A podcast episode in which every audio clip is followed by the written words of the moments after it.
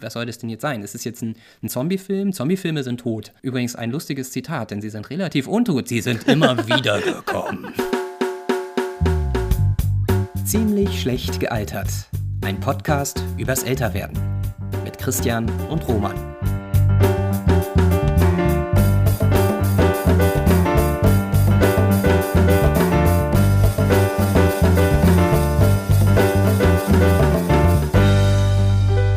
Willkommen und willkommen zurück bei Ziemlich schlecht gealtert, der Podcast für alle, die älter werden. Und ich bin zum Glück heute nicht alleine, sondern ich rufe Roman in Süddeutschland. Roman, kannst du mich hören? Ich höre dich. Hallo. Hello again. Na, wie geht's uns denn? Wie bist du die letzten beiden Wochen gealtert? Also uns, also mir und meinem königlich-kaiserlichen Ich geht es ganz hervorragend. Das ist schön. Ja, ich, man hört es ein bisschen, bin ich erkältet, aber darüber wollte hm. ich diesmal gar nicht reden, über meine körperlichen Gebrechen, weil mir ist ein Altersthema aufgefallen, das mich nicht selber betrifft, sondern Dinge. Und zwar hm. ist ja Oktober und äh, Halloween steht vor der Tür und ich habe mir ein Halloween-Kostüm gekauft. Okay. Und jetzt ist es ja bei Halloween so, Geister, alt, gruselig, verschroben, wie sagt man, also äh, äh, schrumpelig, mhm. ja. Und dann habe ich aber okay. mir ein neues Kostüm gekauft und das sieht überhaupt nicht alt und gruselig aus, sondern ist halt neu und aus, wie aus dem Ei gepellt. Und dann dachte ich, hm, das ist jetzt, was mache ich jetzt? Und jetzt habe ich dieses neue Kostüm extra altern lassen. Also bin da mit Schleifpapier dran gegangen und jetzt als ausfransen und Löcher reinschneiden. Und das dachte ich so, das ist auch ein bisschen albern, sich extra für den Tag, wo es so um alt und gruselig geht, was zu kaufen und das dann aber nochmal bearbeiten zu müssen, damit es eben alt und gruselig aussieht. Kannst du verraten, was für eine Art von Kostüm das ist? Also ist es ein Kürbis oder äh, was, was, irgendwas muss es ja sein, woran man auch das Alter dann irgendwie sieht oder wo es dich zumindest stört, wenn es nicht äh, so alt aussieht, wie es sein soll. Ja, ich gehe als äh, Beetlejuice, einen Film von Tim Burton damals noch, aus den, oh Gott, das war auch schon ewig her. Ende 80er, glaube ich, ne? Genau, und der hat so ein sehr ikonisches Kostüm, der hat nämlich so einen Streifenanzug, so ganz sehr, sehr grob äh, Schwarz-Weiß-Streifenanzug an. Und der ist ein Hausgeist und seit schon Jahrzehnten in diesem Haus und sieht dementsprechend auch schimmlig und gammelig aus. Und das okay. sieht aber, das Kostüm war so ein, das ist so ein Plastikkostüm aus so einem Kostümverleih, aber das sieht halt selber nicht schimmlig und gammelig aus, hat dann so noch so draufgedruckt, so ein paar Flecken, die aber wirklich nur so draufgedruckt aussehen. Also, okay, jetzt verbuddel ich das einmal im Garten und buddel es dann wieder aus, oder wie? Okay, und du gehst richtig auf so eine Halloween-Party, wo Leute also dann vermutlich kostümiert erscheinen. Du bist wahrscheinlich hoffentlich nicht der Einzige.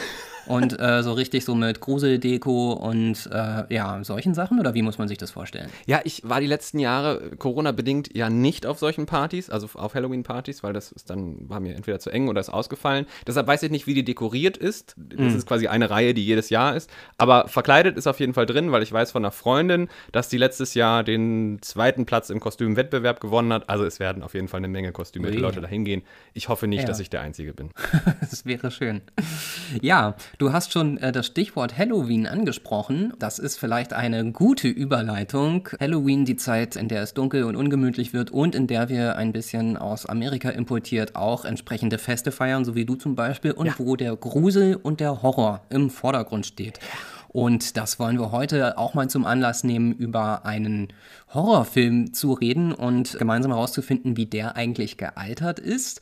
Wobei Horrorfilm in diesem Fall eine nicht vollständige Beschreibung ist. Er ist so viel mehr, dieser Film. Eigentlich kommt unser Urteil oder unsere Zusammenfassung, wie wir es denn nun finden, ja erst ganz am Ende. Ich nehme das heute einfach mal vorweg. Es ist der beste Film aller Zeiten. Drunter mache ich es diesmal nicht. Wir sprechen gleich über Shaun of the Dead nach einer kurzen musikalischen Unterbrechung. Shaun of the Dead, ein Film aus dem Jahr 2004, der wie neulich ein Film oder eine Serie, über die wir gesprochen haben, jetzt sozusagen volljährig wird. 18 Jahre ist es her, äh, in der Regie von Edgar Wright. Roman, was ist das für ein Film und was hat es mit diesem Titel Shaun of the Dead eigentlich auf sich?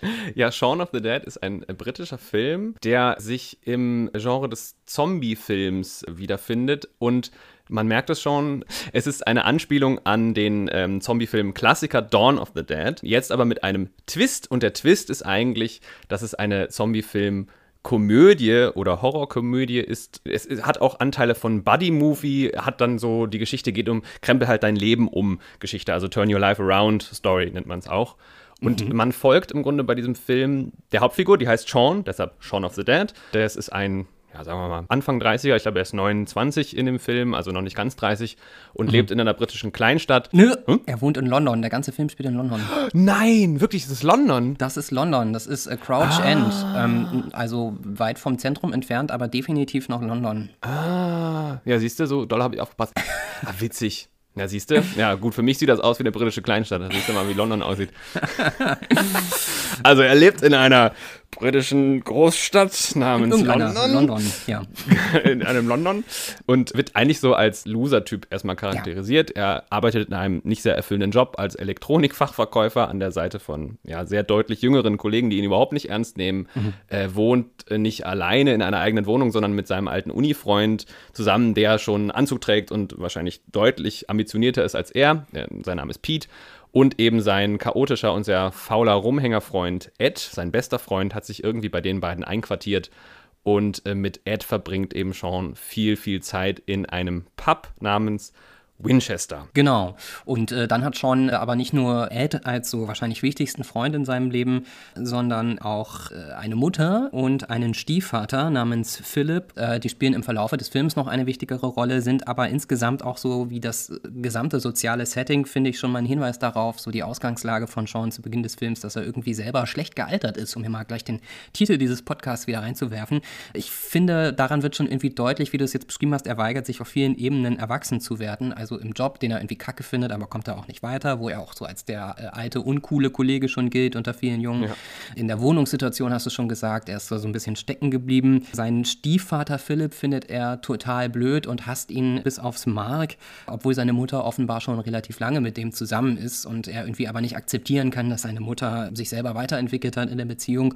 Und dann ist da natürlich noch seine Freundin Liz, mit der es auch insgesamt nicht ganz so rosig läuft. Gleich zu Anfang nämlich des Films wird klar, Sean torpediert irgendwie diese Beziehung dadurch, dass er eben durch sein Leben eigentlich nur so rumschlurft und irgendwie so klarkommt, aber total unmotiviert ist. Und er verbaselt dann gleich auch zu Beginn des Films eine Reservierung zum Jahrestag in einem Restaurant. Ja Woraufhin Liz ihm dann auch ihre Angst gesteht, dass sie nicht sehen kann, dass in den kommenden Jahren hier sich irgendwas verändert, dass sie Angst davor hat, dass ihr Leben immer so weiterläuft in den gleichen Routinen und dass sie in diesem Pub, in dem Ed und Sean und sie dann sich auch immer zwangsweise trifft, dass sie dort alt wird und auch sterben wird. Ja. Und daraufhin trennt sie sich dann von ihm, woraufhin der todtraurige Sean und Ed dann in diesen Pub wieder gehen und sich betrinken. Mal so richtig einen drauf machen. Und genau. ähm, alles, was zu Beginn dieses Films und in diesen Szenen ja eigentlich auch immer schon Teil des Films ist, aber am Anfang noch eher subtil und auf jeden Fall so, dass es die Hauptfiguren nicht bemerken, äh, unbemerkt von ihnen greift eine Zombie-Apokalypse um sich. Und das ist einfach äh, so unfassbar witzig. Der Film setzt da gleich am Anfang schon diesen Ton und zeigt auch, ja, das ist jetzt wiederum so der komödiantische Anteil in diesem Film, dass die beiden Hauptfiguren Figuren, äh, Sean und Ed, das einfach komplett verballern und nicht mitkriegen. Und es ist sehr subtil, so im Hintergrund, im Bus husten Leute, man sieht im Hintergrund manchmal so Menschen zusammenbrechen und durch die ja. Straßen schlurfen. Das ist einfach schon so der Mood, den der Film hier relativ früh setzt, dass die das Bein überhaupt nicht schnallen. Im Übrigen auch, wenn man das heute guckt, Stichwort schlecht gealtert oder gut gealtert, nimmt so ein bisschen auch die Corona-Pandemie vorweg. Es ist natürlich nicht genau das Gleiche, das ist völlig klar und das kann man im Prinzip auch über jeden anderen Zombie-Film sagen, aber Voll, dieses ja. sich so reinschlagen, einschleichen in die Gesellschaft, bis dann alle irgendwann merken, oh fuck, wir sind hier in einer Pandemie beziehungsweise in der Zombie-Apokalypse. Das ist irgendwie auch witzig, dass es da durchaus so ein bisschen Parallelen zum Beginn des Jahres 2020 gibt. Genau, also sie gehen so richtig buddymäßig auf eine Sauftour, um irgendwie für Sean über diese Trennung hinwegzukommen. Und dann am nächsten Morgen äh, wachen sie verkatert wieder auf, bemerken dann, oh Wunder, oh Wunder, eine junge Frau in ihrem Garten, die irgendwie so apathisch da rumsteht und. Und die man am Anfang nur von hinten sieht. Genau, klassischerweise Zombie-Trope, man sieht die Frau nur von hinten. Das der ganze Publikum weiß ja schon längst, es ist eine Zombie-Apokalypse ausgebrochen, nur die beiden wissen es irgendwie überhaupt nicht. Und man denkt, oh Gott, geh da nicht hin. Aber ja. sie gehen in den Garten, sprechen sie an, äh, die Frau dreht sich um, man sieht, es ist ein Zombie, sie hat äh, weiße Augen und so weiter und die beiden denken, hey, die ist aber betrunken. Ja, sie schnallen es immer noch nicht. Und rangeln so ein bisschen mit ihr rum. Genau, sie schnallen es einfach nicht. Und in diesem Gerangel dann fällt diese Frau aber auf einen Schirmständer und wird komplett aufgespießt und hat ein Riesenloch im Körper, steht dann aber wieder auf und rennt auf die beiden zu. Und erst da. erst da schneiden sie es. Fuck äh, hier stimmt was überhaupt nicht. Das ist total strange und gruselig und weird. Sie rennen wieder ins Haus und verbarrikadieren sich und machen sich, wie das jeder gute Bürger macht, erstmal den Fernseher an und erfahren dann, aha, hier ist gerade was total Stranges am Laufen. Die Leute fallen reihenweise tot um und stehen dann wieder auf und haben offensichtlich großen Appetit auf menschliches Fleisch. Es ist die klassische Ausgangssituation einer ja. Zombie-Apokalypse. Und ganz wichtig, in der Szene, äh, wo sie beiden völlig schockiert und noch in ihren, ihren Schlafanzügen auf dem Sofa sitzen und Fernsehen gucken, hat Ed ein Cornetto am Start. Das klingt trivial, ist es aber nicht, denn es ist der Hinweis auf die Three Flavors Cornetto Trilogy, wie sie im Englischen heißt. Äh, hat überhaupt nichts mit der Handlung zu tun, aber es folgten nach Shaun of the Dead noch zwei weitere Filme, in denen jeweils so ein Cornetto-Eis eine äh, ganz kleine, aber auch nicht ganz unwichtige Rolle spielen. Und in diesem Fall, in dem ersten Film, ist es sein, ähm, ich glaube, was ist da? Ein rotes Cornetto-Eis, also Erdbeerrot, die Farbe vom Blut.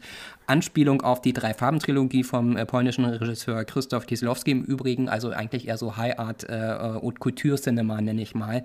Eines von sehr, sehr vielen äh, Querverweisen und Anspielungen, die in dieser Szene hier zu sehen sind. Wow. Äh, man hört es schon, du hast, glaube ich, dich mehr Dollar eingelesen als ich. Du, du kennst den Film auch besser als ich, glaube ich, und liebst ihn auch sehr, hast du ja schon gesagt. Ich liebe ihn abgöttisch. Du hast ein Buch, oder? Ja. Über den Film. Genau. Äh, es, ich habe ein Buch, ich habe auch viele äh, andere Sachen dazu, aber ähm, ich habe letztes Jahr zu Weihnachten Weihnachten auf erklärten Wunsch äh, ein Buch bekommen mit dem Titel You've Got Red on You, How Shaun of the Dead Was Brought to Life, basiert ursprünglich auf einem Zeitungsartikel oder Magazinartikel von einem Journalisten für Entertainment Weekly, der so die Hintergrundgeschichte zu dem Film erzählt und das Ganze hat er dann noch weiter recherchiert, zahlreiche Interviews geführt und dann in ein Buch verwandelt. Kann ich auf jeden Fall nur jedem empfehlen, der diesen Film auch so liebt wie ich oder auch nur weniger liebt als ich, denn ich liebe ihn wirklich schon sehr. Äh, wird hier auch heute heute im Podcast nochmal eine Rolle spielen. Wie geht's weiter, nachdem die beiden jetzt gecheckt haben, was da eigentlich los ist? Ich versuche es zu kürzen, dass wir ein bisschen mehr von deinem Wissen noch haben. Also, äh, wie gesagt, die, die beiden setzen sich erstmal auf die Couch und gucken Fernsehen. Also ganz klassische Reaktion von zwei Hängern auf eine riesen Apokalypse. Erstmal nach Hause gehen, auf die Couch setzen. Man sieht, Sean hat sich noch nicht wirklich verändert. Er ist immer noch relativ antriebslos. Merkt jetzt aber, okay, ich rufe mal lieber meine Mutter an und frage, wie es ihr geht. Und die Mutter erzählt ihm dann, oh, Philipp, also der Stiefvater von Sean, ist gebissen worden. Woraufhin bei Sean alle Alarmglocken angehen. Oh nein, Mutter in Gefahr die muss sich jetzt retten und gleich in diesem Zuge auch gleich seine jetzt Ex-Freundin will ja auch noch retten, weil ihm eben an ihr was liegt, er sie liebt und er sich um sie sorgt. Ed und Sean äh, schmieden dann einen Plan, dass sie sich verbarrikadieren, da ihr eigenes Zuhause schon relativ ramponiert ist von Zombies, wollen sie woanders hin und das Einzige, was ihnen einfällt, ist dann letztendlich der Pub, das Winchester. Und dahin wollen sie Liz und Seans Mutter äh, bringen, um sich selbst und äh, die, die sie lieben, in Sicherheit zu bringen. Im Übrigen auch wiederum ein Hinweis darauf, warum dieser Film neben all den anderen großartigen Dingen, die er ist, auch ein sehr britischer Film ist. Es geht um den Pub als den Rückzugsort, den, den Ort der Sicherheit, der Freundschaft, der Familie. Insgesamt auch ein sehr britischer Film. Die Mutter, die sie dann äh, mit einigen Umwegen kommen und holen und auf dem Weg dahin viele Zombies totschlagen und erledigen, serviert dann erstmal einen Tee angesichts der Zombie-Apokalypse. Also durchaus äh, sehr britisch. Äh, sie schaffen es über viele Umwege und mit vielen Abenteuern dann äh, auch in den Pub zu kommen und sind dann aber leider da auch nur kurzzeitig sicher. Ja, sie haben quasi einen sicheren Hafen gefunden, aber natürlich die Horde von Zombies kommt immer näher. Es sind einfach viel zu viele und sie brechen dann irgendwann auch durch die Barrikaden und Achtung Spoiler, es gelingt eben nur Sean und Liz dank eines äh, selbstlosen Opfers von Ed eben zu entkommen. Und dann gibt es noch einen Epilog, den müssen wir jetzt hier aber noch nicht an dieser Stelle erklären. Auf jeden Fall, an sich ist es ein Film, kann man so sagen, in dem der Verlierertyp Sean, der sein Leben irgendwie nur so am Laufen hält, ähm, es wird immer gesagt, wie geht's dir Sean? Und er sagt immer, ja, I'm surviving. Also hm. Im äh, Kontext eines Zombie-Films natürlich sehr lustig erstmal, aber das ist quasi so die Routine seines Lebens. Er lebt halt vor sich hin und dann im Laufe des Films stellt er sich eben den unbequemen Wahrheiten seines Lebens, kommt ins Handeln, hält seine Versprechen ein, wird eben dann zum Helden seines eigenen Lebens, schöpft sein Potenzial aus und hält auch die Beziehungen, die er mit den anderen Figuren hat, hält er aufrecht, nur halt in dem Kontext von einer inneren Veränderung, also eines, könnte man sagen, eines guten Gealtertseins, eines Erwachsenwerdens. Jawohl. Habe ich damit die Story so ungefähr zusammengefasst? du hast doch jetzt noch bestimmt ein paar Hintergrundinformationen zum Film. Ja, auf jeden Fall. Also das ist jetzt in aller Kürze, was natürlich sich immer wieder den Hauptfiguren in den Weg stellt, sind jede Menge Zombies. Also es wird auch sehr viel rumgemetzelt und es gibt sehr viel Action. Aber ich glaube, das ist eben das, was diesen Film auszeichnet, dass er eigentlich nur auf den ersten Blick ein Zombie-Film ist und in Wirklichkeit ganz viele verschiedene Genres zusammenmischt. Ganz wichtig natürlich auch der hohe komödiantische Anteil. Also also viele so klassische Zombie-Klischees, du hast jetzt auch ein paar schon genannt, werden immer wieder auch ironisch gebrochen in diesem Film. Zum Beispiel in der Szene am Anfang, wo sich Ed und Sean äh, kurzfristig da in ihrem Haus verbarrikadieren und einer von den beiden durch den Briefkastenschlitz guckt, ob da draußen noch mehr von diesen Untoten rumlaufen. Äh, ist es, glaube ich, Ed, der Sean fragt, äh, sind da draußen noch mehr Zombies? Und Sean sagt, sag das nicht, dieses Wort. Und das ist natürlich eine Anspielung darauf, dass in ganz vielen Zombie-Filmen die Zombies eben nicht Zombies genannt werden, sondern immer ja. irgendeine andere Art von Namen haben haben. Aber das zeigt auch schon, dass dieses Thema selber sehr humoristisch aufgegriffen und auch ironisch gebrochen wird. Und es ist natürlich irgendwie auch eine romantische Komödie, weil eben die Beziehung äh, von Sean und Liz, die dann am Anfang in die Brüche geht, ja auch ein wichtiger äh, Plotfaktor ist, der überhaupt nur dafür sorgt, dass Sean irgendwie sich mal, ich sag's jetzt mal salopp, den Stock aus dem Arsch zieht und anfängt, aus seinem Leben etwas zu machen und sich um die Menschen zu kümmern, die ihm was bedeuten. Es ist natürlich irgendwie auch ein Actionfilm, weil es wahnsinnig viel äh, klassisches, auch Zombie-Gemetzel gibt, obwohl, und das finde ich eigentlich auch ganz gut an dem Film. Es wird mit Gewalt da, wo sie sozusagen logisch erscheint, auch nicht gespart, aber es ist nicht so ein reiner Gore-Film, wo es nur darum geht, ja. irgendwie, dass möglichst viel Blut auf die Kamera fließt, sondern das Ganze ist immer auch sehr effektiv und äh, gezielt eingesetzt. Ja, du hast nach Hintergrundinfos zu dem Film gefragt und ich werde jetzt mit Rücksicht auf dich und auf unsere Hörerinnen und Hörer äh, nicht alles sagen, was ich weiß, sonst sitzen wir noch morgen hier, sondern nur mal so ein bisschen die Highlights geben. Äh, vielleicht ganz wichtig zu wissen oder zumindest interessant zu wissen, dass dieser Film eine sehr lange und auch teilweise sehr komplizierte Entstehungsgeschichte hat. Der okay. Hauptdarsteller oder die beiden Hauptdarsteller von Sean und Ed, äh, Simon Peck und äh, Nick Frost, haben mit dem Regisseur Edgar Wright äh, vor diesem Film schon mehrfach zusammengearbeitet. Vor allem ist wahrscheinlich bekannt die Serie Spaced, die, glaube ich, in Deutschland nie regulär im Fernsehen ausgestrahlt wurde. Also die konnte man viele, viele Jahre nur über DVD überhaupt sehen, bevor dann Gott sei Dank das Internet kam.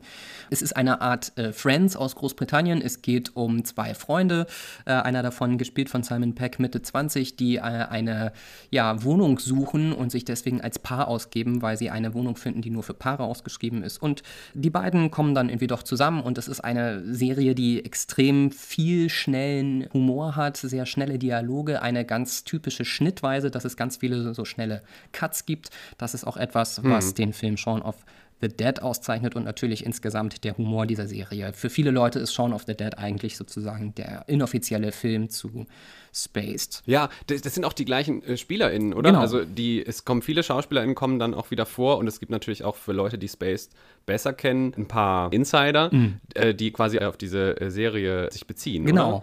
Äh, also angefangen schon bei der Hauptdarstellerin aus Spaced, Jessica Stevenson, die eine der beiden Hauptfiguren Daisy spielt, also die mit der von Simon Peck gespielten Figur Tim dann in diese Wohnung zieht, taucht mehrfach in diesem Film auf. Das ist zum Beispiel so, so eine Anspielung. Und im Übrigen stammt die Idee für den Film Shaun of the Dead aus einer Folge aus Spaced, in der Tim die ganze Nacht Playstation spielt. Ich glaube, es ist die Playstation 2 ist schon relativ alt und äh, dabei, ich glaube, Resident Evil spielt und da immer Zombies abknallt und dann äh, fantasiert, dass er auch im echten Leben Zombies begegnet. Und diese Grundidee einer Folge von Spaced wurde dann sozusagen die Grundlage für den Film Shaun of the Dead. Du hast schon gesagt, dass so Quick Cuts, so diese schnellen Schnitte von Edgar Wright, dass es so eine Art Markenzeichen mhm. sind, auch später für die späteren ja. Filme. Ich finde ja, als ich jetzt den Film gestern nochmal wieder geguckt habe, was sehr gut gealtert ist und auch sehr beeindruckend ist, ist diese Art von, na, ich nenne es mal Visual Comedy, also mit einer Erwartungshaltung Haltung des Zuschauenden zu spielen und das dann sehr handwerklich sehr, sehr gut und präzise umzusetzen und dadurch quasi diese Komödie sich entspinnt. Also zum mhm. Beispiel nur die, in der ersten Szene des Films überhaupt. Also man sieht erstmal nur Simon Peck als Sean, dann sieht man, okay, er, er, wird angesprochen von seiner Freundin und man denkt, okay, die beiden sitzen im Pub und haben so ein, ja, so ein Pärchengespräch, so eine Streitereien über ihren Freund Ed. Aber es ist so eine klassische Szene, die sind alleine Quick-Cut, ganz schnell geschnitten. Ed steht die ganze Zeit anscheinend daneben und denkt so, okay, das ist ja absurd. Die reden quasi über jemanden und der steht daneben. Und dann fangen sie reden sie weiter und du denkst, okay, es ist eine, so eine Dreier-Szene. Quick-Cut, zack, dann siehst du, die ganze Zeit saßen eben die zwei Freunde und MitbewohnerInnen von Liz, äh, saßen auch die ganze Zeit da und man kriegt so die ganze Zeit so ein bisschen durch diese schnellen Schnitte so Moves im Hirn, weil man die ganze Zeit denkt, hä, die Situation ist ja ganz anders, als ich sie angenommen habe. Und damit spielt eben dieser Film, finde ich, ständig, eben auch mit so ganzen Horrorfilmen, Zombie-Kameraeinstellungen, haben wir schon gesagt, also dieses Umdrehen, dass Leute erstmal nur mit dem Rücken gezeigt werden und man mm. denkt, oh Gott, die stehen ganz stoisch da, das muss ein Zombie sein. Und du weißt es eigentlich schon, wenn du ein bisschen Horrorfilme geguckt hast, wenn der sich gleich umdreht, sehe ich das Zombie-Gesicht und dann fängt er an zu laufen und dann ist der große Horror. Und das gerade zu Beginn von Shaun of the Dead wird das relativ viel eingesetzt, dass du denkst, okay, jetzt kommt der Zombie, jetzt müssen sie es aber merken. Ja. Und es ist dann aber eine normale Figur, die sich einfach nur umdreht. Ja. Das Ganze unterlegt dann mit klassischer Horrorfilm-Suspense-Musik immer. Also es ist sehr, sehr, finde ich, lustig. Und natürlich, dass sich diese Zombie-Apokalypse im Hintergrund überhaupt entfaltet. Die, äh, die Hauptfiguren über Blutlachen stolpern, blutige Handabdrücke nicht sehen, denken, dass irgendwie in der Nacht da ein Pärchen in der Straße rummacht, dabei wird, wird da jemand gerade aufgegessen. Das ist schon sehr, sehr, sehr absurd. Ja, und es ist einfach auch filmisch extrem gut gemacht. Also es ähm, spielt, wie du ja auch schon sagtest, so mit den Erwartungen der Zuschauer. Also eine klassische Szene, ja. die, glaube ich, auch in den ersten Trailern zu dem Film immer wieder verwendet wurde, ist, man sieht, man hört so ein und sieht so nackte, tappende Füße ganz langsam schlurfend und dann zieht die Kamera hoch und es ist Sean, der aber einfach nur extrem ja. Hangover da steht, morgens ins Wohnzimmer kommt und gähnt. Und ich finde insgesamt, also du hast doch schon so verschiedene Kameratricks und Einstellungen, diese Quick Cuts genannt und so, zeigt einfach, dass äh, der Regisseur Edgar Wright äh, von einem extrem hohen Level kommt. Das wird auch in dem ja. von mir genannten Buch deutlich, dass eben auch der Anspruch an diese Produktion extrem hoch war, also der Anspruch der Filmschaffenden an sich selbst, dadurch auch gar nicht immer so einfach war in der Produktion. Voll. Also nicht nur die, die Kameraführung oder also Kameraregie würde ich es jetzt nennen, sondern eben auch die guten Spielerinnen, aber eben auch das Drehbuch. Also ich finde mhm. bei diesem Film, dass er sehr, sehr gut geschrieben ist. Also es geht mhm. ja, wie wir schon ein bisschen gesagt haben, so ein bisschen über die Entwicklung von Sean zu einem äh, Helden seines eigenen Lebens. Mhm. Und das Drehbuch ist fast wie ein Spiegel. Also es gibt immer Szenen und Dialoge, die ähm, am Anfang des Films vor der Apokalypse stattfinden und dann nach der Apokalypse sind teilweise die kompletten gleichen Dialoge, aber der Kontext hat sich geändert, nämlich Sean äh, wird so langsam zum Initiator und motivierten Helden. Am Anfang des Films hat er ja das Date mit seiner Freundin verbaselt und will sich bei ihr entschuldigen, klingelt also bei seiner Freundin, die Mitbewohner lassen ihn aber nicht rein. Und er sagt, okay, dann erklimme ich jetzt den Balkon, ich komme jetzt da hoch. Und dann Schnitt auf den Balkon und man hört nur so, äh, äh, äh, aber er kommt nicht hoch. Dann die gleiche Szene gespiegelt nach der Zombie-Apokalypse. Also ähm, Liz ist in Gefahr für Sean. Er sagt, okay, ich will sie retten. Er kommt nicht durch die Tür, weil da Zombies den Weg versperren. Also wieder Schnitt auf den Balkon und man denkt, okay, er kommt jetzt schon wieder nicht hoch. Nein, er schafft es, äh, den Mut und die Kraft zusammenzusammeln und diesen Balkon zu erklimmen. Also fast schon heroisches, ikonisiertes Bild. Mhm. Der Held erklimmt zur Prinzessin den Turm. Wow, stimmt. Am Anfang wirft Ed in der Bar mit so Chipstüten, wer will was zu essen, mhm. dass die Leute die fangen und Sean kriegt das Ding ins Gesicht. Und so, okay, ja, total der Hänger, kriegt so, so, so, eine Chipstüte mit, keine Ahnung, was ist das, frittierter Schweinebauch oder so, so was richtig eklig, mm, mm. ekliges, kriegt er ins Gesicht geschleudert und man denkt, okay, das Leben ist nicht besonders nett zu schauen und dann zum Ende des Films, als er sich schon als Held etabliert hat, wirft Ed wieder Chips und Sean greift nach dieser Chipstüte in der Luft, fängt sie und es ist klar, er greift nach dem Leben, er ist jetzt der Held. Also im Drehbuch ganz klar angelegte Spiegel. Und das ist schon, also so simpel das klingt, das ist schon extrem gut umgesetzt und extrem klar die Message rübergebracht und dann aber gleichzeitig eben nicht eigentlich diese ganzen Zombie-Horror-Anspielungen mhm. fallen gelassen. Ich weiß nicht mehr genau, wann ich diesen Film das erste Mal gesehen habe, aber es war für mich der erste Zombie-Film, den ich überhaupt gesehen habe. Ach echt? Ja, ja, ja, genau. Also total. Ich habe davor, hat mich das einfach nicht interessiert oder äh, ich fand es auch einfach häufig zu gruselig. Ich hatte auch so das Klischee von Zombie-Filmen im Kopf. Es geht halt nur ums Gemetzel und darum, wie sehr man den Zuschauer verstören oder ekeln kann. Und das hat mich lange Zeit überhaupt nicht interessiert. Und ich weiß nicht mehr genau, wann ich Shaun of the Dead das erste Mal gesehen habe. Ich weiß nur, dass ich ihn sehr, sehr oft danach wieder gesehen habe. Ich meine mich aber zu erinnern, dass ich auf den Film durch einen Trailer ganz klassisch aufmerksam geworden bin, den den ich wahrscheinlich sogar im Kino gesehen habe. Da hatte ich schon so das Gefühl, das ist irgendwie was anderes. Das ist etwas, was über den Zombie-Standard hinausgeht. Und darum hat es mich überhaupt erst interessiert. Also äh, ganz klassisch, äh, glaube ich, in dem ersten Trailer, der auch in Deutschland gezeigt wurde in den Kinos, gibt es diese eine Szene, die mich für diesen Film eingenommen hat, ohne dass ich ihn kannte. Und ich wollte ihn dann aber danach direkt sehen. Du hast schon gesagt, Sean und Ed äh, hauen irgendwann aus ihrer verbarrikadierten Wohnung ab und klauen das Auto von ihrem Mitbewohner, um die Mutter von Sean und Liz zu retten. Und es gibt eine Szene, in der sie dann durch diese zombieverseuchte Stadt heizen und dabei aus Versehen eine Frau überfahren.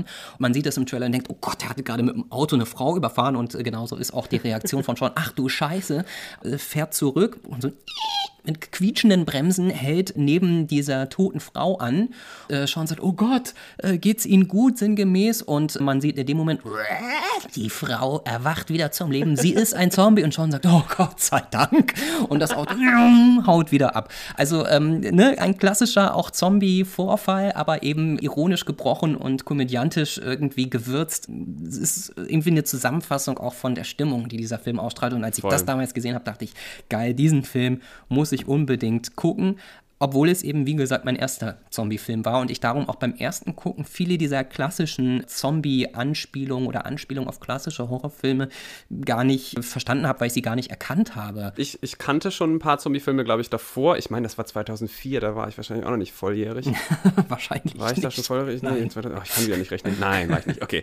Äh, das heißt, ich hätte sie wahrscheinlich gar nicht gucken dürfen, aber die Anspielungen sind teilweise auf so alte Filme von, ich glaube, der älteste ist von 1968, das ist mm. Night of the Living Dead. Dead. Mhm. Der Film heißt ja Shaun of the Dead und er beginnt auch mit einer Originalmusik von Dawn of the Dead von 1978. Mhm. Das ist quasi so eine, gleich zu Beginn eine Verbeugung vor dem Original. Ja. Dann gibt es ganz klassische Tropes, was aber schon so oft verwendet wurde, dass es vielleicht gar nicht mehr so äh, erkannt wird. Es gibt diesen Schatten im Duschvorhang, also jemand steht hinterm Duschvorhang und die Figur merkt, oh Gott, da steht jemand. Das ist äh, ein ganz klares Zitat aus äh, Psycho mhm. von Hitchcock. In der gleichen Szene wird dann so der Badezimmerspiegel, also du siehst im Grunde die Hauptfigur im Spiegel, wie er sich im Spiegel sieht und dann dreht er diesen Badezimmerspiegel nochmal. Das ist auch das erste Mal verwendet in An American Werewolf in London, hm. was eigentlich auch schon eine Horrorkomödie war. Also auch hm. dort eine Verneigung vor einem Vorbild. Ich glaube, Edgar Wright hat vor allen Dingen Zitate eingebaut, wo er sagen will, guck mal, das haben die anderen schon ganz toll gemacht und das hat mich beeinflusst. Das machen ja, ja. Regisseure meistens, ja. dass sie eigentlich nur so Hints verbergen, so Easter Eggs. Ja. Etwas klarer, es gibt so eine äh, Stelle, wo Ed in das Telefon zu äh, Seans Mutter sagt, we are going to get you, Barbara. Also wir werden dich retten. Und das ist eigentlich ein verändertes Zitat aus Night of the Living Dead, eben dem ältesten und ersten Zombie-Film, glaube ich sogar. Mhm. Noch in Schwarz-Weiß, glaube ich, ne, übrigens. Genau, schwarz-weiß und wirklich nicht gruselig, muss man auch sagen. Ja. Vor allen Dingen bei Dawn of the Dead. Dawn of the Dead ist so Hammer. Das, die, die sind so komisch blau geschminkt, die Zombies, und so langsam, wie ja auch bei Shaun of the Dead, dass du denkst, meine Güte. Naja, aber der, der, ja. die Message war trotzdem gut. Dann gibt es noch verschiedene, vor allen Dingen Kameraeinstellungen und auch Namen. Also zum Beispiel Ash ist der Name des Kollegen, den Sean vertritt, weil der gerade krank ist. Das kommt wirklich nur ganz, ganz am Rande vor. Und Ash ist quasi die Hauptfigur aus Tanz der Teufel, auch ein sehr, sehr ikonischer Film. Mhm. Genau, und sowas kommt immer wieder vor. Also so Kameraeinstellungen aus Alien, ähm, eine, eine Anspielung im Epilog des Films auf 28 Days Later, also eines der neueren Zombie-Filme. Und das ist schon so, Stimmt. wenn man sich ein bisschen auskennt, dann ist das ganz lustig. Trotzdem sind diese Filme, auf die es dann immer sich bezieht, ja relativ alt und man kann jetzt gerade heute nicht mehr, glaube ich, davon ausgehen, dass man die noch kennt. Meinst du denn, man kann den Film auch mit der Erfahrung äh, genießen, dass man jetzt schon mehr Zombie-Filme gesehen hat, die auch anders funktionieren, also zum Beispiel mit, mit schnelleren Zombies oder mit, mit eben sehr, sehr viel gruseligeren Zombie-Filmen? Das glaube ich auf jeden Fall und ich glaube vor allem, und das ist vielleicht sogar noch entscheidender, obwohl es so viele Anspielungen und auch so wirklich sehr versteckte, ja, interne Gags für Fans von Horrorfilmen und Zombiefilmen gibt, kann man diesen diesen Film eben auch genießen und witzig finden, äh, wenn man das alles nicht kennt. Und das äh, kann ich auch deshalb so überzeugt sagen, weil es bei mir eben der Fall war, als ich diesen Film das erste Mal gesehen habe. Gleichwohl ist es natürlich so, dass wenn man so ein bisschen weiß, worauf angespielt wird, es natürlich noch viel lustiger ist. Ich finde aber auch, das ist eigentlich ein Kennzeichen von Qualität von diesem Film, weil also dieser Genre-Mix ist ja schon mal total strange eigentlich, ist auch einer hm. der Gründe, warum es dieser Film in der Produktion und in der, in der Vorproduktion, in der Planung, als es auch darum ging, dafür Gelder einzuwerben, Verleih zu finden, eine Produktionsfirma und so weiter, es gar nicht so leicht hatte, weil viele Leute damals Anfang der 2000er, als sie dann in die Planungsphase gingen, gesagt haben, hä, also was soll das denn jetzt sein? Ist es jetzt ein, ein Zombie-Film? Zombie-Filme sind tot. Übrigens ein lustiges Zitat, denn sie sind relativ untot, sie sind immer wiedergekommen. Stimmt eigentlich. ähm, aber natürlich war es eben nicht nur das. Die Macher haben mal irgendwie versucht, das so zu pitchen, indem sie gesagt haben, es ist so eine Mischung aus Notting Hill, diesem Hugh Grant-Film, der auch in London spielt, und Dawn of the Dead. Also es ist schon eine sehr, sehr weirde Mischung. Aber gerade dadurch, dass diese Elemente so super ineinander greifen und das eine äh, mit dem anderen gut funktioniert und dass es sowohl was für Feinschmecker oder Liebhaber ist auf der einen Seite, äh, als auch für äh, Leute, die damit gar nichts zu tun haben auf der anderen Seite. Das ist, finde ich, wirklich ein äh, herausragendes Merkmal von diesem Film, dass das wirklich so gut funktioniert. Meine Lieblingsszene ist übrigens, es treffen dann in der Mitte des Films, trifft die Gruppe der Überlebenden, die gerade zu Fuß unterwegs sind, trifft auf eine andere Gruppe, die aber komplett identisch aussieht. Und es ist so eine Kameraeinstellung, dass sie so einzeln aneinander vorbeigehen an der Kamera und sich so kurz begrüßen. Hi, hi, hi. Die sind einfach komplett identisch angezogen. Nur Yvonne, also die, die Schauspielerin, die du schon gesagt hast, die aus Based auch ist, ist quasi die anführende Gruppe, nicht Sean. Aber die anderen sind quasi komplette Spiegelbilder von sich selbst. Und das fand ich so witzig. und es fällt mir total schwierig, das zu erklären. Aber es ist so, auf einer Metaebene sagt mir der Film, dass ich gerade einen Film gucke und die Geschichte von einer Gruppe gucke, die aber genauso so absurd absurd zusammengewürfelt ist, dass es quasi genau die gleiche Zusammenwürfelung eigentlich nicht nochmal geben kann, aber dadurch, dass es dann gibt, also es macht bei mir im Hirn dann wieder so einen Metaknick, den ich immer sehr, sehr witzig finde. Ja. Und lustigerweise in dieser Gruppe sind britische Schauspieler, die man von anderen Filmen kennt, die aber nur so Extras sind. Also Martin Freeman steht da rum, der jetzt ja aus Hobbit bekannt ist, mhm. oder Matt Lucas aus Little Britain. Das ist, so, haben Briten nicht so viele Schauspieler oder was ist da los? Also das ist auch so diese weirde Mischung, ne? Leute, die später noch sehr groß geworden sind, äh, genauso wie Künstler und Künstlerinnen, die damals schon eben sehr bekannt war. Also äh, Jessica Stevenson, die eben das Spiegelbild in dieser Szene sozusagen von Sean spielt, war auch schon relativ bekannt wegen Spaced im Übrigen. Es ist, wie du schon angesprochen hast, äh, hier so ein bisschen Foreshadowing immer auch am Werke. Ja. Also dass Sean und Yvonne heißt sie, glaube ich, also die Anführerin dieser anderen Gruppe, die da nur einmal ganz kurz zusammen mit dieser Gruppe auf auftritt. Die treffen sich mehrfach in diesem Film und am Anfang treffen sie sich, als die Zombie-Apokalypse quasi noch gar nicht ausgebrochen ist und sie fragt ihn, how you doing? Und er sagt, I'm surviving, was natürlich so den, den, den Alltag meint. Ja. Gleichzeitig, sie treffen sich danach noch zweimal wieder und sie stellt wieder die gleiche Frage, er gibt wieder die gleiche Antwort, völlig neuer Kontext, denn sie müssen dann tatsächlich um ihr Überleben gegen Zombies kämpfen. Ist es trotzdem so eine Art, ja, Foreshadowing, sagt man. Es wird also sozusagen schon dem Zuschauer angespielt. Das kann später nochmal eine Rolle spielen, aber wahrscheinlich in einem anderen Kontext. Kontext. Und da gibt es relativ viele Beispiele auch, oder? Wo es, wo es weiteres Foreshadowing gibt, wo also sozusagen die Handlung äh, mit so einem Zitat quasi vorweggenommen wird. Ja, es gibt auch wieder im Drehbuch eine Szene, als sich Ed und Sean am Anfang des Films eben betrinken, weil Liz sich von Sean getrennt hat. Und dann plant Ed so für Sean diesen ganzen Abend, was sie jetzt noch alles machen werden und wo sie sich jetzt alles noch besaufen. Und das sind alles Metaphern und Anspielungen, Kneipen, Biere und so weiter, auf Dinge, die dann wirklich im Film passieren. Ich habe es extra mal nachgeguckt, äh, ah, der Vollständigkeit halber. Also genau, äh, Ed versucht irgendwie dem extrem niedergeschlagenen und von Trennungsschmerz geplagten Sean irgendwie den Abend zu versüßen mit so einer Sauftour, du hast es gesagt. Er sagt, we'll have a Bloody Mary first thing, also wir werden erst eine Bloody Mary trinken. Der Zombie, den sie dann im Garten später treffen, heißt laut Drehbuch Mary. Äh, ja. Then a bite at the King's Head, das ist eine Anspielung auf äh, Philip, den Stiefvater von Sean, der von einem Zombie in den Kopf gebissen wurde. Then we'll have a couple at the Little Princess, das soll ein Pub sein. Damit ist aber eigentlich, wie du schon sagtest, Liz gemeint. Stagger back here. Stagger, also schwanken oder stolpern, also die Art, wie Zombies äh, laufen, was sie tatsächlich auch tun. Sie kommen nur über die Straßen zwischenzeitlich, indem sie äh, sich einer Horde von Zombies anschließen und so tun, als seien sie ein Teil davon, inklusive des typischen Zombie-Walks. And bang, back at the bar for shots. Also zurück wieder in die Bar, um Shots zu trinken. In Wirklichkeit retten sie sich am Ende wieder zurück in die Bar, in den Pub, ins Winchester und beschießen da die Zombies mit einem Gewehr, das über dem Tresen hängt.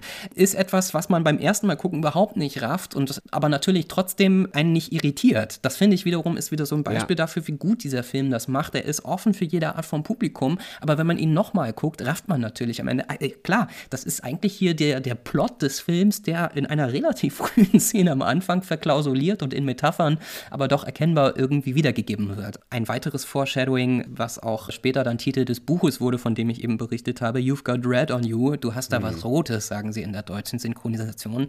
Äh, am Anfang sagt das der coole, hippe, jugendliche und nervige Mitarbeiter von Sean äh, auf der Arbeit im Elektroladen und äh, man sieht, aha, Sean hat einen roten Kugelschreiber in der Brusttasche seines weißen Hemdes stecken und dieser rote Kugelschreiber ist in der Brusttasche dieses Hemdes ausgelaufen, darum hat er einen großen roten Fleck. Er behält dieses Hemd aber äh, an oder zumindest den gleichen Typ dieses äh, Hemdes, auch so ein weißes und wird später halt mit äh, dem Blut der Zombies beschränkt, als er sie totschlägt, sodass Liz später zu ihm sagt, you've got red on you, aber in diesem Fall ist es natürlich Blut.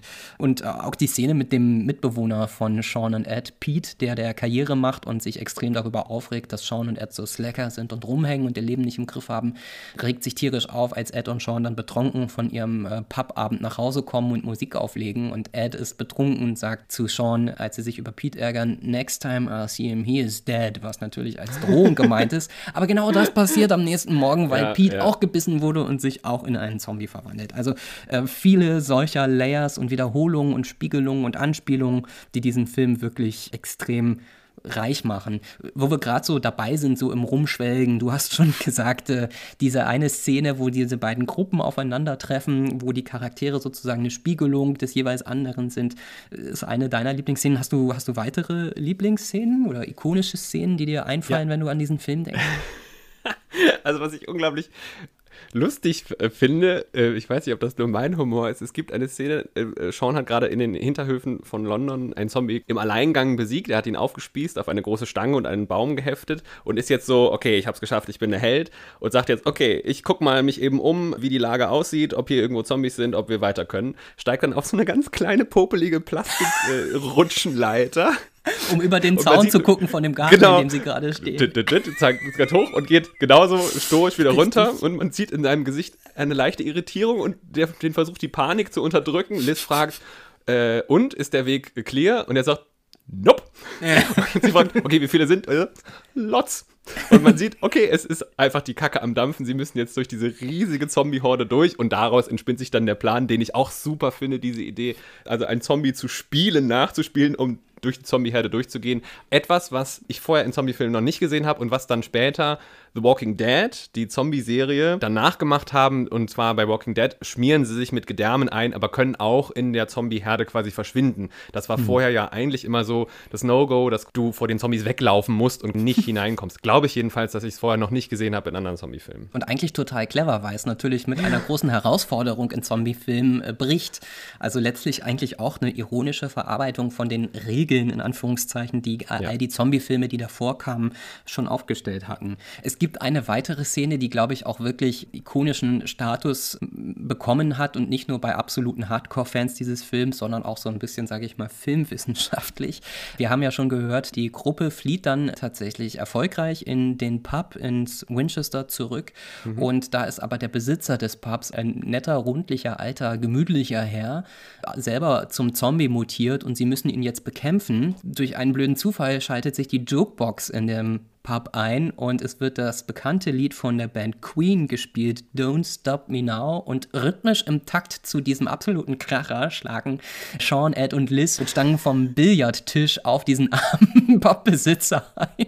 Es ist irgendwie eine sehr makabre Szene, weil sie ist wahnsinnig gut choreografiert, wirklich geschnitten fast wie so eine Art Musikvideo. Mhm. Also äh, Musik und äh, Film passen perfekt ineinander. Auf den ersten Blick sieht es natürlich eigentlich so aus, als würde da ein armer, alter, etwas dicklicher Mann von drei Jugendlichen gefährlichen Typen zu Tode geprügelt, aber natürlich kennen wir den Kontext, wissen, er ist wahnsinnig gefährlich. Gleichzeitig ist es natürlich auch so choreografiert, dass es super witzig ist irgendwie, weil das Lied Don't Stop Me Now auf vielen Ebenen auch zu dieser Szene passt. Also äh, extrem ikonische Szene, ja. auch deshalb bemerkenswert, weil die Filmemacher offenbar ja tatsächlich auch die Rechte an diesem Queen-Song bekommen haben und es auch den Rechteinhabern der Band so verkauft haben. Es ist absolut wichtig, dass wir diesen Song für diese Szene verwenden können. Ja, es drückt halt eben genau das aus. Don't Stop Me Now Genau, der Held ist quasi angekommen im Handeln. Und das ist ja so ein bisschen auch von Zombiefilmen generell, jedenfalls auch bei Dawn of the Dead, eben der Kontrast zum routinemäßigen Ablaufen von Leben, ein Leben, das man eigentlich äh, selber als lebender Toter verbringt. Also ein bisschen so auf der Metaebene könnte man sagen, der Film verkauft, wir sind eigentlich teilweise selber schon Zombies, ohne eben infiziert zu sein, weil wir durch unser Leben schlurfen und nur dadurch, dass wir unser eigenes Potenzial erkennen und ausschöpfen, mhm. kommen wir überhaupt aus dieser Routine raus. Das jedenfalls auch kommt in Dawn of the Dead so vor. Der Film spielt hauptsächlicherweise in, in jedenfalls der von 78, in einem Einkaufszentrum und dann gibt es auch so einen Kommentar von, warum kommen die Zombies alle ins Einkaufszentrum? Ja, sie erinnern sich an ihr früheres Leben und dann laufen die halt einfach nur stoisch durch diese, durch diese Mall, so als würden sie in Anführungszeichen shoppen. Äh, davor ja. verneigt sich auch eben Shaun of the Dead gerade in den Anfangsszenen, wo eben die Leute noch nicht zombifiziert sind, aber sich quasi verhalten wie Zombies an der Haltestelle warten mit leerem Blick oder halt die Kassiererin, die einfach die Ware übers Kassenband zieht und dabei keine Miene verzieht und man denkt so, ja, wir sind eigentlich wirklich in unseren Alltagsroutinen schon längst zombifiziert. Und genau da wird diese Spiegelung, die du angesprochen hast im Drehbuch, auch wieder aufgegriffen. Am Anfang sieht man diese Szenen eher so auch meistens im Hintergrund als normalen Alltag. Mhm. Die Leute sehen aber alle irgendwie grau und stumpf aus. äh, später, als sie dann sich in Zombies verwandelt haben, sind sie blutbeschmiert und äh, der Kopf ist offen oder es hängen Gedärme raus, aber sie machen genau die gleichen Bewegungsabläufe, die genau die gleichen Routinen. Also auch hier eigentlich so ein gewisser, ja, kann man schon sagen, Gesellschaftskommentar oder auch Kritik, speziell jetzt im Fall im Supermarkt, so ein bisschen ähm, Kritik am Konsumverhalten. Es ist nicht die Hauptmessage des Films, würde ja. ich sagen. Er greift da vielmehr auch so ein bisschen sozialkritische Töne auf, die die frühen Zombie-Filme durchaus auch ja schon hatten.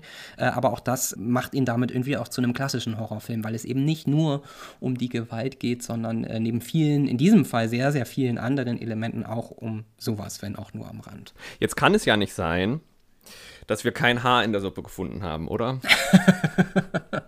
Äh, ich, ah, ja, also dieser Podcast heißt ja ziemlich schlecht gealtert und wir versuchen äh, auch bei den Dingen, die wir, äh, für die wir schwärmen, die uns früher gefallen haben und die uns heute auch noch gefallen und das ist bei diesem Film auch wirklich der Fall. Es ja. ist nach wie vor ein super Film, auch wenn er jetzt 18 Jahre alt ist. Aber Roman, äh, du hast, ja, ich weiß nicht, ein Haar in der Suppe gefunden. Also ich habe zwei. Oh, okay. Und eines, eines ist sehr klein, es ist so ein kleines Stoppelbarthaar und eines ist quasi ein Haar, wo ich denke, ja gut, das ist, das ist schon eher das Thema. Lass uns aber erstmal zuerst über dieses Stoppelbarthaar reden. Und zwar kommt in dem Film eine Szene vor, Sean möchte auch seine Freundin retten und erzählt das dann Ed. Und der sagt, hä, was, was willst du jetzt? Die, die ist doch deine Ex-Freundin, die hat doch mit der Schluss gemacht. Und er sagt, aber ich liebe sie, ich will halt einfach, mach mir Sorgen um sie. Und Ed sagt daraufhin, gay. Und das quasi benutzt er als ja, als, als Kommentar, als negative Abwertung dafür, dass Sean seine Freundin liebt. Und das ist jetzt so, hm, eigentlich ein homophober Kommentar.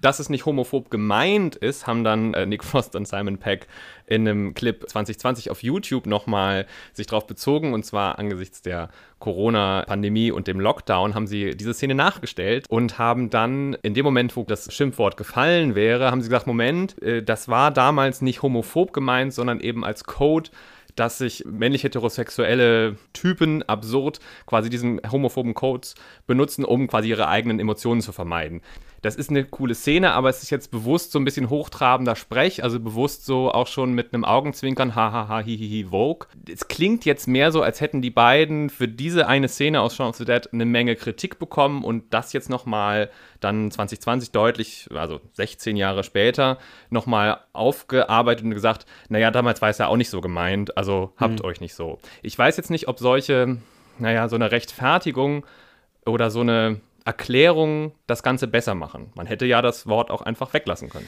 Ja, wobei ich finde, äh, jetzt muss ich mal hier ein bisschen äh, Wasser in die Weinsuppe gießen, in der du ein Haar gefunden glaubst. Ich äh, finde, ehrlich gesagt, diesen Vorwurf, dass allein durch die Verwendung des Wortes gay in dieser Szene im Original, also vor äh, jetzt mittlerweile 18 Jahren in dem Film, dass das nicht irgendwie homophob ist und ich finde es eher bizarr, dass sich offenbar die beiden Hauptdarsteller äh, 16 Jahre später, also vor zwei Jahren, in diesem Videoclip auf YouTube 2020 dann irgendwie ja, bemüßigt gefühlt haben, das nochmal zu kommentieren und einzuordnen und irgendwie auch zu verteidigen oder zu erklären, weil ich einfach nicht sehe, wie man daraus wirklich einen homophoben Vorwurf machen kann. Natürlich, du hast es schon erklärt, was die Funktion davon ist, dass gay gesagt wird von Ed, auch mit so einem angewiderten Gesichtsausdruck, aber eigentlich ist doch genau das schon die ironische Berechnung Unterbrechung von dem davor Gesagten, weil Sean er, erkennt, er liebt seine Freundin, obwohl sie nicht mehr seine Freundin ist und er will auf jeden Fall sicher gehen, dass sie in Sicherheit ist. Und äh, er gesteht sozusagen da Ed äh, seine Gefühle und der findet das irgendwie komisch, weil Männer das nicht machen, aber das ist ja genau der Punkt, der hier auch mitschwingt, weil Ed nach meiner Lesart in Wirklichkeit irgendwie eifersüchtig ist, weil er natürlich viel mehr Zeit mit äh, Sean verbringen kann, wenn Liz nicht mehr in the picture ist. Und es ist natürlich auch ein völlig unpassender Begriff, aber auch auf so vielen vielen Ebenen. Also ich hatte das Gefühl, als ich das damals gesehen habe, ich habe gelacht. Ich fand das extrem witzig, weil es natürlich gleichzeitig auch so ein bisschen, wie du schon sagtest, die, das Verhalten von einer bestimmten Typ von Männern so aufs Korn nimmt, dass man Sachen als schwul in Anführungszeichen betitelt, um sich selber nicht mit ihnen gemein zu machen. Aber natürlich ist das viel auch deshalb völlig fehl am Platz, weil es um eine eigentlich heterosexuelle Beziehung geht. Also ich finde, das ist eigentlich ein Witz oder eine Pointe, der auf sehr vielen Ebenen funktioniert und der eben alles ist, aber nicht homophob. Und darum kann ich auch nicht so ganz nachvollziehen, warum die beiden Hauptdarsteller dann vor zwei Jahren, 16 Jahre später gesagt haben, oh, das müssen wir jetzt aber nochmal einordnen. In dem von mir genannten Buch wird auch darauf eingegangen und tatsächlich scheint es so gewesen zu sein, dass im Zuge der letzten Jahre die Hauptdarsteller auch auf diese Szene immer wieder mal angesprochen worden sind und dann offenbar irgendwie das Gefühl hatten, sie müssen das nochmal einordnen. Ich finde, was in dieser ganzen Diskussion, äh, die natürlich sehr, sehr nischig ist, das gebe ich zu, dabei vergessen wird, ist, dass eigentlich diese Beziehung dieser zwei allerbesten Freunde Sean und Ed im Film zwischendurch tatsächlich auch so ein bisschen, naja, nicht homoerotische Zwischentöne hat, aber schon so ein bisschen damit gespielt wird, dass sie sehr, sehr, sehr gute Freunde sind, bis zu einem Punkt, dass sie beinahe so eine Art, ja, romantische Beziehung führen. Eine Szene in dem Pub ist dafür, glaube ich, ausschlaggebend, als sie es später nochmal in den Pub schaffen, dann zusammen mit der Gruppe der anderen, mit Liz und der Mutter, sich dann gerettet haben, erklärt Sean seinen Plan und Ed bringt ihm ein frisch gezapftes Bier und er sagt, thanks, babe, mit so einem Augenzwinkern. Also irgendwie finde ich, das ist einerseits so ein bisschen Beleg dafür, äh, dass die beiden damit so ein bisschen spielen, welche Art ihre Beziehung eigentlich ist und andererseits einfach auch der Beweis, dass das nicht homophob gewesen sein kann. Ich sehe das ein bisschen anders. Ich finde es erstmal gut, dass sie sich auch diesem Vorwurf stellen. Also sie haben es jetzt mhm. auf eine Weise quasi versucht zu erklären, die ich nachvollziehen kann. Es ist aber, wenn marginalisierte Gruppen auf was hinweisen, ist es immer sehr, sehr schwierig, wenn sich Leute, die nicht betroffen sind, hinstellen und sagen, nee, es ist ja gar nicht so gemeint. Deshalb finde ich es erstmal gut, wenn dem zugehört wird und erstmal angenommen wird, dass da anscheinend eine Irritation entsteht, die man selber nicht nachvollziehen kann, weil man selber zu dieser Gruppe nicht gehört. Hm. Ich finde, dass immer eine Verwendung von einem Code oder einem Schimpfwort, egal in welcher ironischen Brechung, dieses Schimpfwort eben auch etabliert. Also wenn es quasi nur um den Inhalt ginge, hm. dann hätte man es auch mit einer Grimasse oder mit einem abfälligen Pf oder was auch immer rüberbringen können. Es ging aber da definitiv darum, dass dieses Codewort allen den Zuschauenden bewusst ist, auch als Überzeichnung quasi der Figur, als nicht besonders äh, reflektiert darüber, was sie da eigentlich sagt und es quasi als Pointe funktioniert, dass nämlich eben Leute lachen, wenn andere Leute als gay abgewertet werden. Und das muss man, denke ich, schon ein bisschen, ein bisschen reflektieren. Hm. Also du hast jetzt äh, auch unterschiedliche Begriffe gewendet. Code kann ich mitgehen, Schimpfwort ist es, würde ich sagen, nicht. Also auch wenn sich Menschen selber so bezeichnen. Naja, das ähm, kommt ja auf den Kontext drauf an. Also wenn ich jemanden also, beschimpfe, kann ich das ja mit allen Worten machen. Hm. Kann ja auch als Haubentaucher ja. beschimpfen, aber das, das ist ja... Ähm ja, aber wenn dann eine organisierte Gruppe von Haubentauchern an die Macher des Films herantritt und sagt, ihr dürft euch aber nicht so nennen, weil ihr selber keine Haubentaucher seid, finde ich, fängt es an, so ein bisschen absurde Züge zu kriegen kriegen, weil eben das aber einfach nicht gemeint war. Nee, aber da ignorierst du gerade die, die strukturelle Komponente einer strukturellen Benachteiligung von solchen Gruppen. Es, Haubentaucher sind jetzt nicht strukturell benachteiligt. Nee, okay, aber homosexuelle Menschen schon. Ja, definitiv. Na gut. Agree to disagree. voll. Gerne, okay. gerne. Äh, das, das, zweite Haar, was ich finde, ist ein bisschen die Frauenrollen. Es geht mal wieder um Frauenrollen bei Filmen, die wir besprechen. Weil es ist jetzt so, dass Mutter und Liz, jetzt ich nehme mal Diane äh, aus, die Mitbewohnerin von äh, Liz, die so ein bisschen sehr nebenfigurig ist, dass das sehr passive Figuren in meinen Augen sind, die aus Nöten gerettet werden müssen. Und das ist schon in Heldengeschichten immer so ein bisschen äh, muss das jetzt sein? Der Bechteltest auch hier würde nicht funktionieren. Die Frauen reden nicht miteinander über andere Dinge als über Männer hm. und sind, muss man auch sagen, sehr passiv. Sie haben gegen ihr Gerettetsein nichts einzuwenden sagen, okay, dann gehe ich halt mit, was ja auch in der Zombie-Apokalypse vielleicht ein bisschen sinnvoll ist, aber kommen doch sehr passiv rüber. Hm. Andererseits sind halt eben alle Figuren passiv, außer Sean selber. Und der ist am Anfang ja auch super passiv. Das muss Richtig. man betonen. Und er ist halt die einzige Figur, die sich äh, verändert. Und da kann man schon sagen, okay, greift jetzt dieses Trope, naja, Frauen müssen passiv sein, damit der Mann aktiv werden kann, greift das bei diesem Film. Und da bin ich mir nicht so sicher, ob das so stimmt, obwohl es so aussieht. Ja, ich, also ich kann verstehen, was du meinst. Und das finde ich ist auch tatsächlich etwas, gerade bei einem Film, der doch in vielerlei Hinsicht sehr fortschrittlich war, auch vor 18 Jahren, zum Beispiel, weil er verschiedene Genres miteinander mischt, weil er eine doch auch sehr untypische Anti-Heldenreise darstellt. Da kann man schon irgendwie mal nachfragen, wie kommt es eigentlich, dass die Frauen dann doch keine so Riesenrolle spielen, obwohl ja die Rettung von der Mutter von Sean Barbara und seiner dann Ex-Freundin Liz ein wichtiger Plotfaktor sind. Aber ja, ich kann deine Kritik ehrlich gesagt durchaus durchaus äh, nachvollziehen. Ich würde es nicht ganz so hart verurteilen, weil auch Liz schon irgendwie eine Veränderung durchmacht und auch Liz und äh, Diane, ihre Mitbewohnerin, äh, im Übrigen auch ja selber sozusagen zur Tat schreiten und auch äh, genauso wie alle anderen gegen Zombies kämpfen. Aber diese Grundschwingung, die du da beschreibst, die habe ich beim nochmal schauen und auch beim drüber nachdenken durchaus wahrgenommen. Und das ist ein bisschen schade, finde ich, ehrlich gesagt, dass ein Film, der ansonsten so fortschrittlich ist und so viele Schranken irgendwie auch ja durchbrochen hat, dann am Ende da doch so ein bisschen in so einer sehr, sehr klassischen Rolle verharrt. Mir persönlich ist eine Szene beim Wiedergucken aufgefallen, die heute irgendwie bei mir, wie die Schwaben sagen, so ein kleines Geschmäckle ausgelöst hat. Es geht um die Szene, über die wir schon gesprochen haben und äh, die einen Wendepunkt für den Film darstellt, mhm. äh, in der Sean und Ed im Garten stehen und glauben, da eine betrunkene junge Frau zu sehen und sie noch nicht geschneit haben, aha, das ist die Zombie-Apokalypse. Als sie sich dann umdreht und versucht, die beiden zu beißen, verstehen sie es. Aber die Art und Weise, was sie sagen und wie sie auf diese Situation reagieren, bevor das passiert, ist irgendwie vielsagend und zwar nicht in einem guten Sinne. Sie reden darüber, ich habe es jetzt nicht mehr genau im Kopf, aber so nach dem Motto, boah, die hat bestimmt viel getrunken. Hey Süße, du warst irgendwie ganz schön betrunken, so ungefähr. Ah, stimmt. Ja. Und das ist irgendwie eine Szene, wo man auch den Charakteren dann vorwerfen muss, sie gehen davon aus, das ist alles ganz normal. Würden sie sich denn ansonsten auch so verhalten, wenn sie äh, eine offenbar ja wirklich schon nicht mehr zurechnungsfähige, betrunkene junge Frau, die im Übrigen auch ein, ein Kleid trägt und auch als relativ jung noch zu erkennen ist, auch von hinten, würden sie dann mit der der auch so umgehen. Und das ist irgendwie so ein bisschen der Punkt in dem Film, wo diese Buddy-Kultur von so zwei starken, witzigen Hauptdarstellern, die gut miteinander befreundet sind, so ein bisschen droht ins Negative abzukippen, weil natürlich wird das Ganze dann hinterher ironisch gebrochen und das ist eigentlich nur so die Punchline, um nochmal zu zeigen, haha, die beiden sind so dumm, sie haben es einfach wirklich noch nicht verstanden, mhm. was hier wirklich passiert. Aber das ist irgendwie unangenehm, das heute anzugucken, weil man fast so ein bisschen den Eindruck kriegt, äh, da ist so eine, äh, so eine Machtverschiebung am Werk, wo sich starke junge, sich eigentlich auch in dieser Szene cool fühlende junge Männer irgendwie über eine ganz offensichtlich, ich will jetzt nicht sagen wehrlose Frau, aber Frau in einer irgendwie misslichen Lage stellen und das ist ist irgendwie uncool. Kannst du es nachvollziehen, wie ich ja, das meine? Ja, total. Mir ist es überhaupt nicht aufgefallen, das stimmt. Ich, weil ich die ganze Zeit gedacht habe, das ist ein Zombie, das ist ein Zombie. Nein, genau. das ist nicht. Aber klar, natürlich, das ist vor allen Dingen im Hinblick auf diese Buddy-Kultur, ist das, oh ja, hm, gut. Also da, hast du was gefunden, ja, das äh, finde ich jetzt auch im Nachhinein ein bisschen unangenehm. Vor allem, weil sie, sie ja auch noch fotografieren wollen, so, haha, Richtig. guck mal. Genau. Ähm, ja, und da merkt man halt, also, ne, 2004 ist der Film rausgekommen, da ist noch relativ wenig Reflexion von diesen Themen, die dann ja damals auch noch nicht okay waren, aber dann erstmal aufs Tableau geholt wurden durch verschiedene Gruppen, die das dann thematisiert haben. Also ja, hm, ja, stimmt. Andererseits, um eine Lanze zu brechen, auch, es gibt eine sehr gute Frauenfigur, die wirklich nicht häufig vorkommt, aber die so auch in der Struktur des Films Vorbild und als Foreshadowing-Figur von Sean funktioniert. Wir haben schon gesagt, Yvonne mhm. eben und sie, wie das zukünftige Bild von Sean ist. Also sie ist quasi ihm immer persönlichkeitsentwicklungsmäßig immer einen Schritt voraus. Das ja. erste Mal treffen sie sich, da hat sie schon eine Wohnung und er sagt, was, du hast eine Wohnung, krass.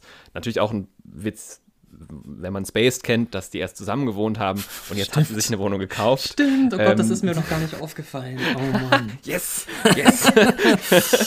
ja. Und dann im, im, im, Schluss des Films, und jetzt kann ich doch ein bisschen den Epilog spoilen, ist sie mit einer Militärgruppe unterwegs, die dann Deus Ex Machina, äh, Liz und Sean auch retten. Ja. Und da wird halt gezeigt, okay, sie ist das, wohin sich Sean im Film entwickeln wird. Und das quasi, dass eine Frau ist, eine starke Frauenfigur, die auch sonst überhaupt nicht kritisch zu betrachten ist, finde ich schon cool. Es ja. wertet das andere wahrscheinlich nicht äh, weiter auf, aber ja, das ist ein cooler Aspekt.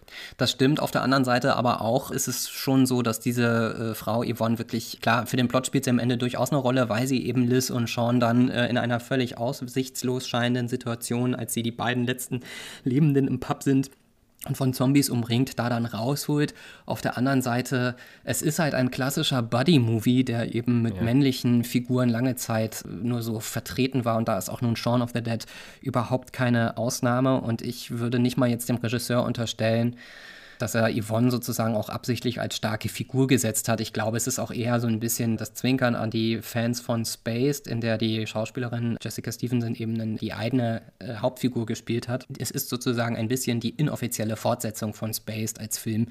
Ich glaube aber, oder ich habe auch viel darüber gelesen, dass der Regisseur Edgar Wright sich damit durchaus dann später auseinandergesetzt hat und auch dieses Buddy-Movie-Genre versucht hat, später nicht immer direkt so wieder zu bedienen bedienen, obwohl es, wie gesagt, ja in dieser äh, Three Flavors Cornetto Trilogy noch zwei weitere Filme gibt nach Shaun of the Dead mit dem gleichen Regisseur und den gleichen beiden Hauptdarstellern, wo dieses Buddy-mäßige einfach nochmal komplett jeweils wieder so durchgezogen wird. Hm. Er hat mit einem Film, der noch nicht sehr lange draußen ist, Last Night in Soho, dann ist mein Eindruck, versucht sehr aktiv dieses Genre umzukrempeln und dann mal, oder was heißt umzukrempeln, mal was völlig anderes zu machen, nämlich, oh Wunder, man höre und staune, die Revolution bricht aus, mit einer starken weiblichen Hauptfigur, nachdem er jahrelang wirklich sehr, sehr gute, sehr unterhaltsame Filme, aber immer nur mit Männern gemacht hat oder mit vor allem Männern in den Hauptrollen. Ich war damals extrem gehypt, ich glaube, der ist vor anderthalb Jahren, glaube ich, dann letztlich in die Kinos gekommen, auch durch Corona irgendwie so ein bisschen verschoben. Äh, ich habe ihn wegen Corona dann auch nicht im Kino gesehen, sondern mir dann äh, später die die, Blu-ray sogar gekauft, weil ich einfach extrem hohe Erwartungen hatte nach diesem tollen Shaun of the Dead und auch die Filme, die danach noch kamen. Und muss sagen, ich war relativ ernüchtert, weil äh, unterm Strich mein Eindruck war, er hat versucht, eine starke weibliche Hauptfigur zu schreiben und zu inszenieren. Das gelingt auch. Der erste Teil des Films ist in der Tat sehr unterhaltsam und hat auch so ein bisschen, spielt mit diesem uncanny Feeling, das auch in Shaun of the Dead am Anfang als so diese Zombie-Apokalypse unsichtbar um sich greift, auch eine Rolle spielt. Aber dann bricht der Film komplett damit und in dem Versuch sozusagen äh, zu kompensieren, was er in all den Jahren davor immer nur männlichen Hauptfiguren ja. äh, zukommen hat lassen, stellt sich dann im Laufe von Last Night in Soho raus, es geht um eine ja, gebrochene, gebeutete Frau, die unter äh, extremem Machtmissbrauch durch Männer leidet. Und da dachte ich dann so ein bisschen, äh, ich hoffe, ich habe jetzt nicht für, für zu viele Leute den Film verdorben. Mich hat es irgendwie so ein bisschen abgeturnt, einfach weil ich das Gefühl hatte, er versuchte jetzt mit dem Brecheisen zu zeigen, er kann es eben auch anders und leider geht dabei aber so ein bisschen die Qualität des Films bei flöten. Ja, schade. Sehr schade. Ich kenne den Film nicht. Gucke ich mir ihn jetzt an? Weiß ich noch nicht.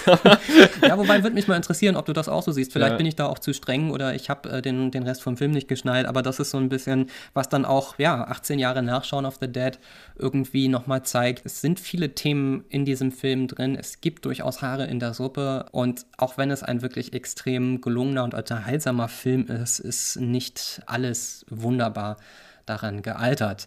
Da wären wir vielleicht schon bei der finalen Beurteilung oder auch der Würdigung. Was würdest du sagen? Ist Shaun of the Dead unterm Strich ziemlich schlecht oder ziemlich gut gealtert? Ich finde, dass das ein Film ist mit sehr, sehr gutem auch teilweise sehr britischem Humor. ich habe schon gesagt, Visual Comedy, genialem Drehbuch, tollen SpielerInnen, der nur an Krankheiten leidet, an denen eben ein Buddy-Movie leidet, nämlich dieser heterosexuell männlichen Überbetonung. Das ist, finde ich, kritisch zu sehen, aber an sich als Film, auch in dem Genre des Zombie-Films, der Zombie-Rom-Com, könnte man ja sagen, sehr, sehr gut gealtert. Was sagst du? Das finde ich auch. Also ich halte auch gar nicht hinterm Berg. Ich habe es ja schon ganz am, am, Anfang gesagt. Ich finde, es ist ein unterm Strich unfassbar guter, witziger Film. Es ist, glaube ich, wahrscheinlich mein Lieblingsfilm. Also wenn es einen Film gibt, den ich immer wieder sehen müsste oder nur einen Film, den ich auf eine einsame Insel mitnehmen kann, dann wäre es, glaube ich, dieser einfach, weil er aus den heute ausgiebig besprochenen Gründen, weil so viel drin ist, so viele Ebenen, so viele Layers, es ist handwerklich so gut gemacht und unterhält einfach unterm Strich extrem. Auch beim zweiten, dritten, vierten, weiß ich nicht, wie oft ich ihn gesehen habe habe, mal angucken, dass ich sagen würde, er ist äh, sehr gut gealtert, aber eben mit Abzügen in der B-Note, mit den Punkten, die wir jetzt besprochen haben. Dieser Film hat auch, und das ist jetzt natürlich nicht das wichtigste Kriterium, aber auch nicht so ganz von der Hand zu weisen, großen Erfolg gehabt. Er ist für knapp äh, 6 Millionen Pfund, glaube ich, produziert worden, was natürlich im Vergleich zu heutigen Filmen ein absolutes Nichts ist, aber auch damals schon als schon fast Low-Budget-Film galt, hm. hat ein Vielfaches äh, seines Budgets wieder eingespielt und vor allem, und das finde ich aber viel wichtiger als die finanziellen Aspekte, es sind danach noch einige Filme gekommen, die diese Rom-Com-Som oder wie man das nennen möchte, diesen Genre-Misch aus Actionfilm, Komödie, Zombies, auch Romantik wieder aufgegriffen haben und zwar sehr erfolgreich. Zum Beispiel äh, Zombieland, äh, von mm. dem es ja sogar einen zweiten Teil gibt und der auch selber als Film gar nicht so schlecht funktioniert. Hat eine ähnliche Prämisse. Äh, Warm Buddies ist ein Film, der auch so ein bisschen das Zombie-Klischee romantisch bricht. Also vielleicht auch ein Beweis, dass dieser Film sehr viel losgetreten hat und äh, so innovativ war, dass sich einige, die danach kamen, auch noch sehr deutlich daran orientiert haben. Kommen wir zum Ende unserer 14. Folge von Ziemlich schlecht gealtert, ein Podcast übers Älterwerden, heute mit einem Zombie-Film. Wenn ihr Fragen habt, Anmerkungen oder Meinungen, schickt uns gerne eine Mail an zieschläge.gmail.com. Das ist Z-I-E-S C-H-L-E-G-E at gmail.com steht für ziemlich schlecht gealtert. Folgen könnt ihr uns außerdem auf Twitter unter gealtertpodcast, wo wir auch nach Möglichkeiten dann Quellen teilen und ihr könnt uns dort auch Feedback zur Folge geben. Zu hören sind wir weiterhin auf Spotify, auf Apple Podcasts, Amazon Music und Google Podcasts. Wenn ihr uns unterstützen wollt, lasst uns gerne eine Bewertung da. Dadurch wird der Algorithmus auf uns aufmerksam oder empfehlt uns einfach so weiter. Zombie-Filme altern, in diesem Fall altern sie sehr gut, wir alle anderen altern auch und wir sind 14 Tage älter, wenn wir uns das nächste Mal hören bei der nächsten Ausgabe von Ziemlich schlecht gealtert, der Podcast für alle, die älter werden. Bis dahin.